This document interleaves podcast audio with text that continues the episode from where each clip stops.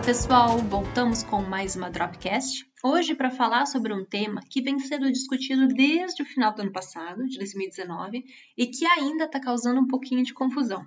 É a alteração do fluxo sobre a decisão da retirada ou não do efeito suspensivo de recursos administrativos. Só para relembrar, o efeito suspensivo de um recurso administrativo é, digamos assim, um benefício que uma empresa recebe quando ela entra com um recurso contra uma decisão da Anvisa, no sentido de que até que seja dada uma resposta final para esse recurso, o produto ou situação em questão, que é o objeto do recurso, continua sua vida normal, como se nada tivesse acontecido.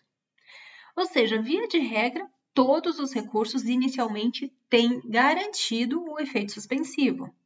Acontece que em alguns casos onde esse produto ou essa situação possa representar um risco sanitário, ocorre um processo para retirada desse efeito suspensivo.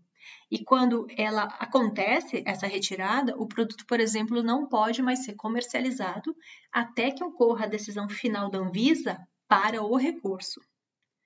Então, o que vinha sendo discutido e que agora já está decidido e aprovado pela Anvisa foi a alteração desse fluxo da decisão e julgamento dessa retirada do efeito suspensivo.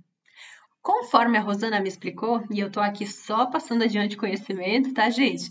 A grande mudança é que no fluxo que vinha acontecendo até então, esse julgamento e decisão da retirada do efeito suspensivo acontecia no circuito deliberativo, ou seja, em reuniões fechadas da DICOL, da qual o setor regulado ou a empresa que entrou com o recurso não tinham acesso, ela só ficava sabendo do resultado final.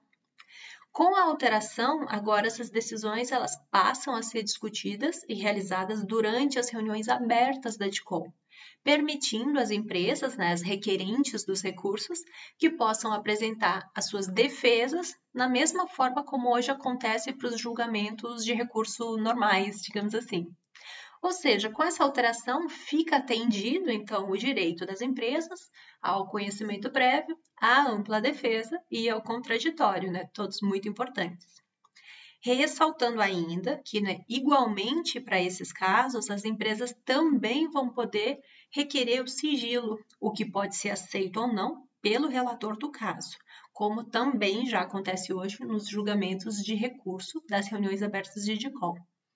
A proposta foi aprovada por unanimidade e já está valendo, já que ela é, mesmo com toda essa importância e relevância, ela é apenas uma alteração de procedimento interno da Anvisa e não impacta na alteração de textos de normativas. Então é isso, gente. Em resumo, o que mudou foi o momento e o local da tomada dessa decisão sobre a retirada ou não do efeito suspensivo de recursos administrativos peticionados na Anvisa.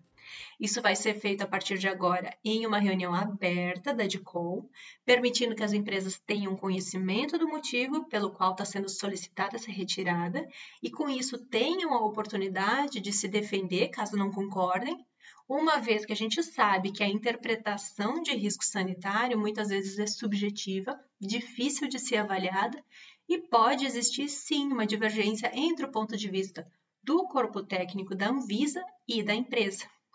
Então era isso, a gente espera ter ajudado com esse esclarecimento. Se ficou alguma dúvida ainda sobre esse tema ou sobre outros temas, mandem para a gente no nosso e-mail de contato info@regulatoriodrops.com, que quem sabe ela vira a nossa próxima Drops. Um abraço e tchau, tchau!